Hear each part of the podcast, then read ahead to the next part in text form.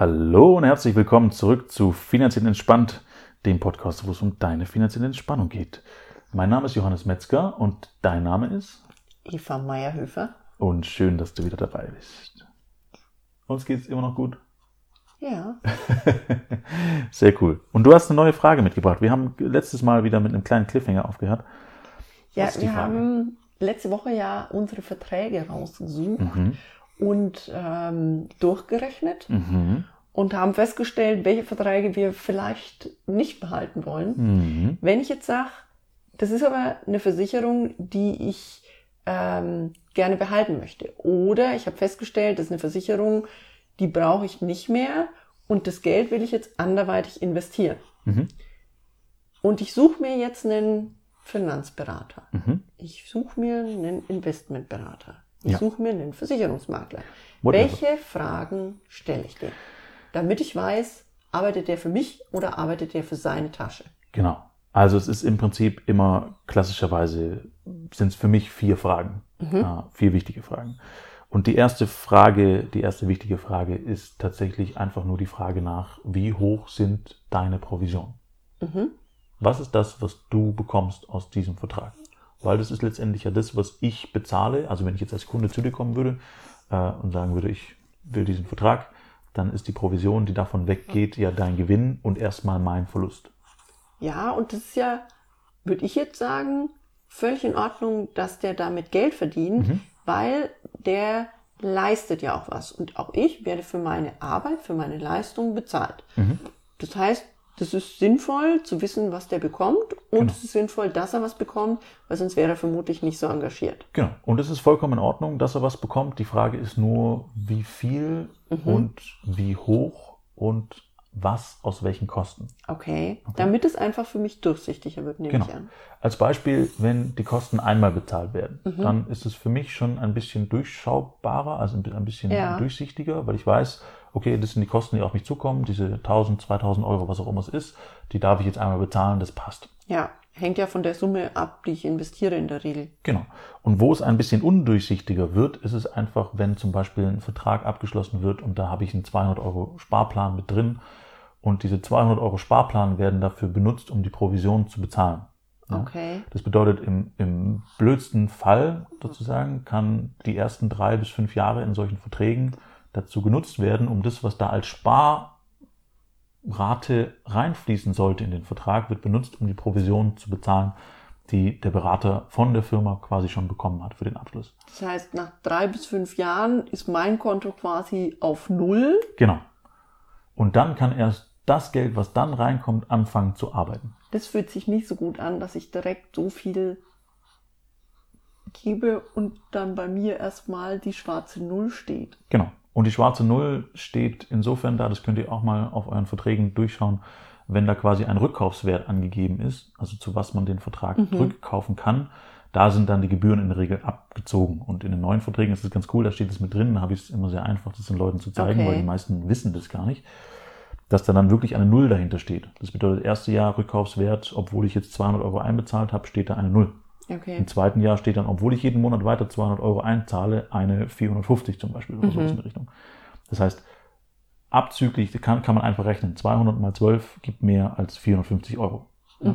So, ganz simpel. Das heißt, das, was da fehlt, sind die Provisionen in der Regel an Versicherung, an Makler und so weiter und so fort. Okay, also ich lasse mir erstmal erklären, was von dem Geld wirklich für mich arbeitet und was Ja. der andere bekommt für seine Leistung, damit ich weiß, ist mir das das wert. Genau. Und vielleicht hier auch nochmal kurz ein, ein, ein Tipp, nur als Idee.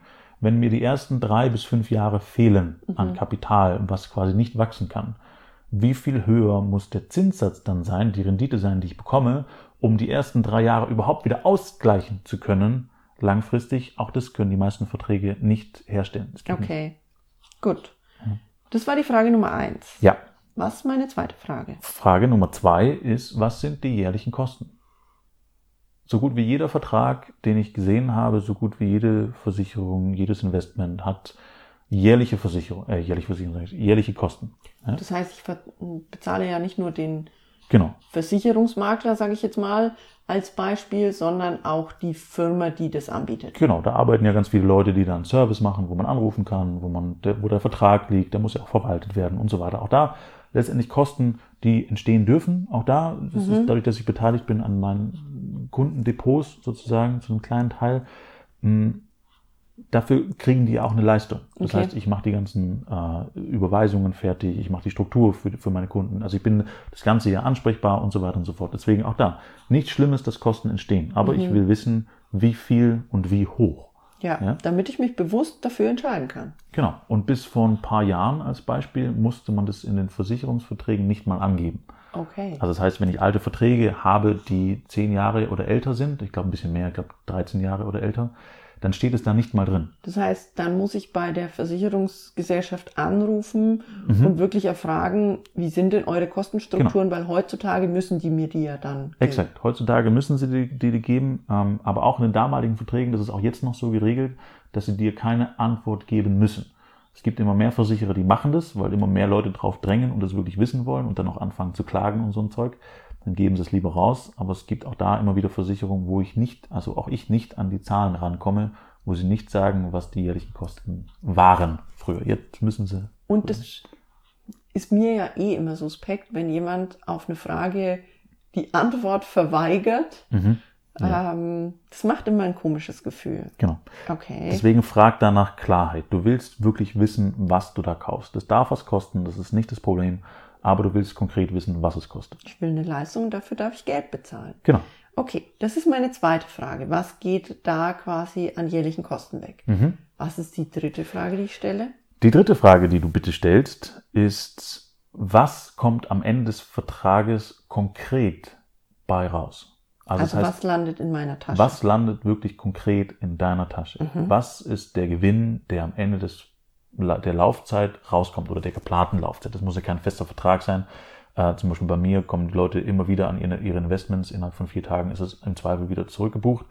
Nur wir haben ja auch ein Ziel. Also dann sind es halt 20 Jahre oder was oder 10 Jahre, auf was die Leute dann sparen. Genau, deine Struktur ist ja, dass du sagst, mindestens fünf Jahre Mhm. sollte das Geld sein, das zum Arbeiten zur Verfügung steht, besser länger. Genau. Und im Bedarfsfall, wenn das Leben sich halt mal ganz anders entwickelt, könnte man es aber auch auf dem Weg dahin schon wieder Genau, zurückbekommen. wäre machbar, ja. Und das, was du, was du wissen willst, ist dementsprechend eine Rechnung, eine Aufstellung, was da am Ende bei rumkommt. Und das ist ein bisschen tricky, weil das lässt sich nicht perfekt berechnen, weil Mhm. das lässt sich immer nur rückrechnen. Kein Mensch da draußen weiß, wie die Zukunft funktioniert und sein wird und was genau passiert. Es fehlt dir die Glaskugel. Es fehlt die Glaskugel, jedem da draußen fehlt die Glaskugel an der Stelle. Man weiß natürlich so ein paar Strukturen, die da sind und die seit 200, 300 Jahren solide funktionieren, wo man nehmen kann zum Rückrechnen. Ähm, Das machen letztendlich auch alle, aber es ist kein Garant für die Zukunft. Ja, ganz, ganz wichtig. Das heißt, es lässt sich nicht vorhersagen und es lässt sich auch letztlich keine Garantie aussprechen, selbst wenn es in den Verträgen mit drin steht, dass du es auch wirklich so bekommst. Weil wenn zum Beispiel auch da die komplette Versicherung oder Firma pleite geht in dieser Form, ist unter Umständen der äh, Vertrag auch hops. Und da Okay. sprechen wir auch von Währungswechseln oder sowas in die Richtung, die da Sonderregelungen in den Verträgen drin haben oder ja. Also, Also das heißt, wir lassen uns, ich gehe dahin und lass mir im Endeffekt genau sagen, was ist, wenn alles wie geplant läuft, das, Genau. was am Ende bei mir landet, Ja. weiß aber, da ist, sag ich mal, eine Schwankung drin, Genau. die einfach durch die natürlichen Faktoren, die es überall in der Wirtschaft gibt, Genau. ähm, bedingt ist. Richtig. Und da lässt du dir einfach eine Rechnung machen mit dem äh, Best Case, also Mhm. wie es am besten laufen kann. Okay. Und der Worst Case, was passiert, wenn es am schlechtesten läuft. Okay. Ja, also wenn ich zum schlechtesten Zeitpunkt investiert habe, was passiert dann nach fünf Jahren? Wie sieht es dann aus? Okay. Äh, was ist, wenn ich zum besten Zeitpunkt investiert habe? Wie sieht es dann aus? Auch da, den kann man nie erwischen, ja, in dieser Form, nicht in meinem Bild von Welt, Nur zufällig. nur zufällig. Aber es ist gut zu wissen und davon kannst du dann einen Schnitt nehmen und dann hast du eine grobe Hausnummer, wo es drauf rausläuft. Okay. Wenn dir das jemand nicht beantworten kann oder nicht beantworten will, ähm, auch da, geh weg, Kein so gutes Zeichen. geh weg. Gut. Du hattest gesagt, es gibt vier Fragen. Das heißt, eine Frage fehlt noch. Genau.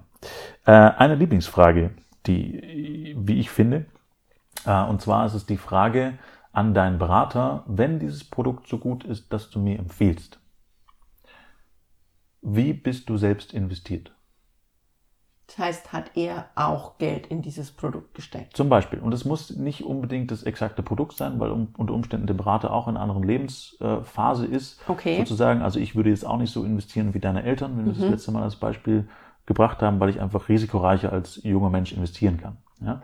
Aber ist die Grundphilosophie die gleiche? Hat er, wenn er nur Versicherungen verkauft, auch diese ganzen Versicherungen? Das heißt, Hat er, steht er dahinter, was steht er er macht? dahinter? Exakt. Lebt er das? Glaubt er da wirklich dran? Und auch da, auch da kann man theoretisch falsch liegen. Ich kenne auch viele Leute, die glauben an diese ganzen Produkte und haben die tatsächlich selber, ähm, weil sie dementsprechend halt so, ich nenne es mal, aufgewachsen sind, das so gelernt haben, so vorgegeben bekommen haben. Aber auch da, auch bei den Investments, äh, schau dir das an. Guck, dass du an jemanden gelangst, der einfach aus seiner Leidenschaft, aus seiner wirklichen Überzeugung die Dinge verkauft. Wenn nicht, ist es nämlich ein Verkauf tatsächlich, und zwar nur ein Verkauf und keine Beratung an sich. Ich versuche nur da zu beraten, wo ich tatsächlich mich einfach A auskenne und B, wo ich selber Anlagen habe. Okay. Finde ich sinnvoll, weil dann du ja auch die ganze Zeit am Puls der Zeit bleibst. Das heißt, du mir sagen kannst, wenn sich was verändert, wenn ich was Genau. umstellen darf, ähm, weil du selbst einen Blick darauf hast. Exakt. Gut. Ja.